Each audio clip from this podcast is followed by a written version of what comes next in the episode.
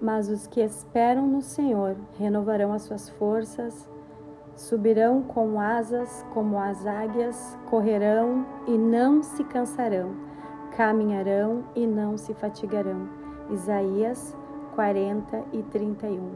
Bom dia, querida mulher restaurada, com vocês nesta manhã, Lise Santos, do Rio Grande do Sul. Eu agradeço ao Senhor e à pastora Isa imensamente pelo convite, né, que ela tem feito a mim de estar com vocês nesta semana. Eu quero falar com vocês sobre nós esperarmos em Deus.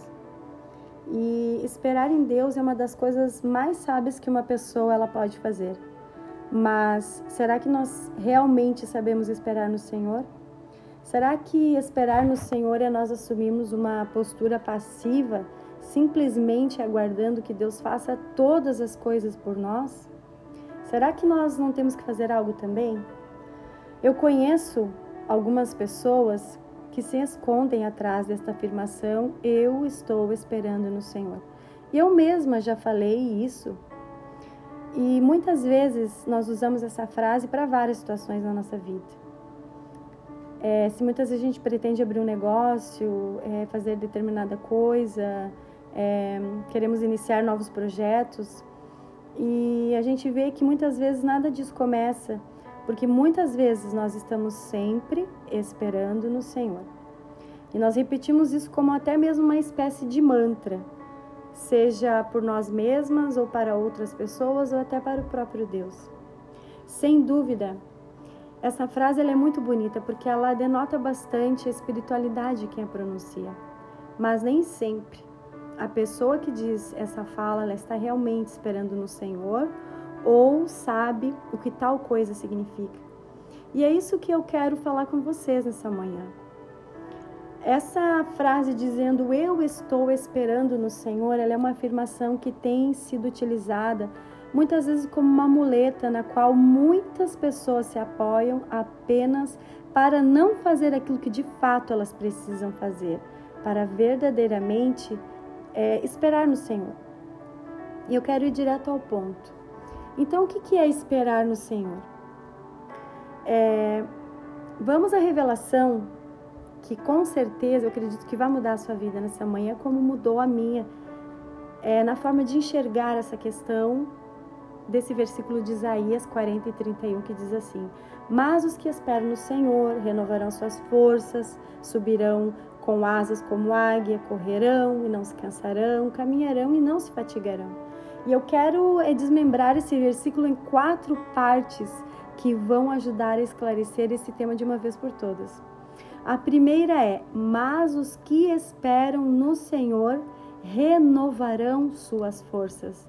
A segunda: Os que esperam no Senhor subirão com asas como as águias. A terceira: os que esperam no Senhor correrão e não se cansarão. E a quarta, os que esperam no Senhor caminharão e não se fatigarão. Querida mulher, você notou é, alguma coisa nesse texto bíblico que diz assim: com aqueles que esperam no Senhor? Olha o que, que ele diz: aqueles que esperam no Senhor renovarão, subirão, correrão e caminharão. São quatro verbos que indicam uma ação. Que interessante. Eu não sei se você conseguiu captar, mas a inspiração ela é muito simples aqui. Esperar no Senhor é tomar ação, ou seja, agir, acreditando que o que Deus tinha para fazer a respeito de qualquer situação já está feito, isso não muda. E todo cristão acredita na divina providência que é a forma onisciente com a qual Deus, o Senhor, governa todas as coisas e faz com que tudo coopere para o bem daqueles que o amam, assim como está escrito lá em Romanos 8 e 28.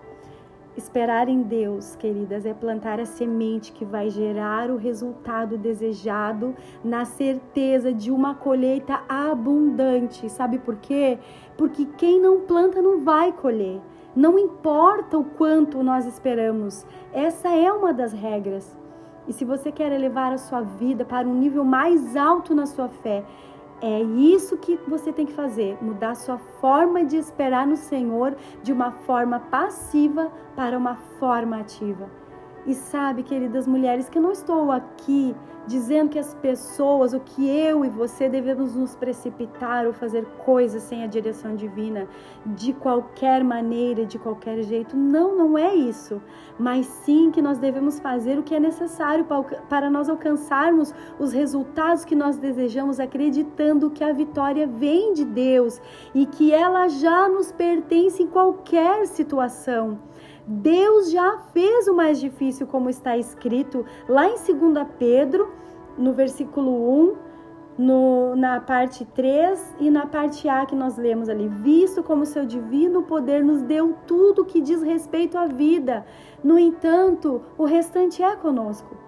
Sabe, eu penso que se Davi é, ficasse apenas esperando em Deus que Golias fosse derrotado, nada teria acontecido.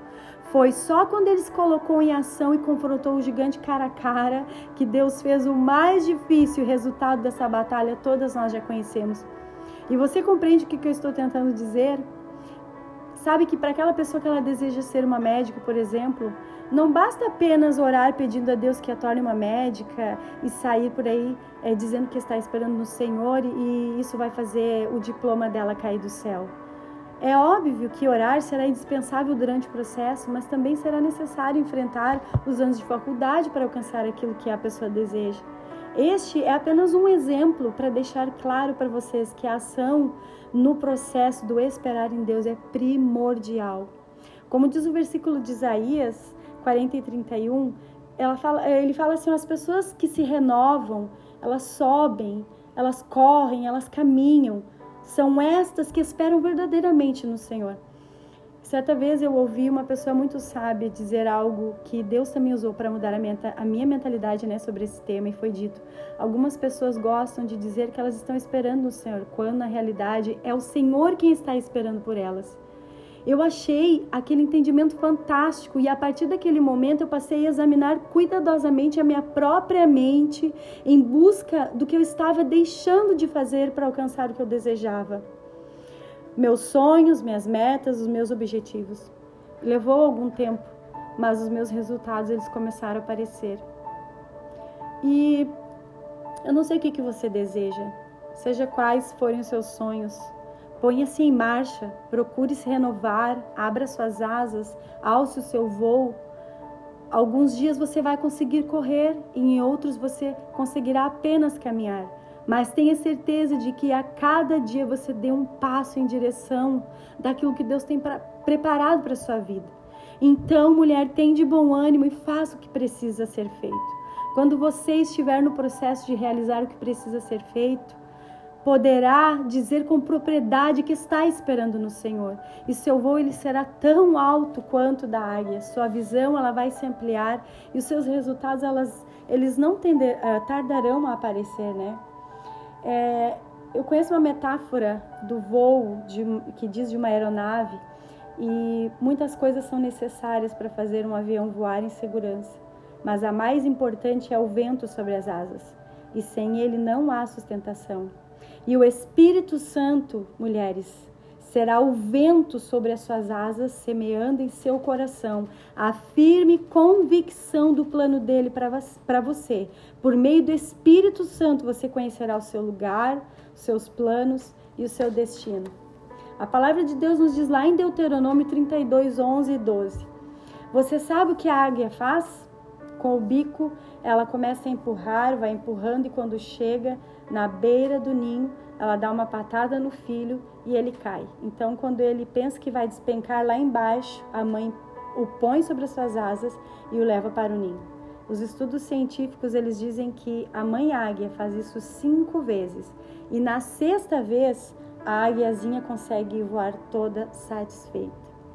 Eu quero ler com vocês lá no, Deuteronômio 32, 11 e 12, que fala assim, ó.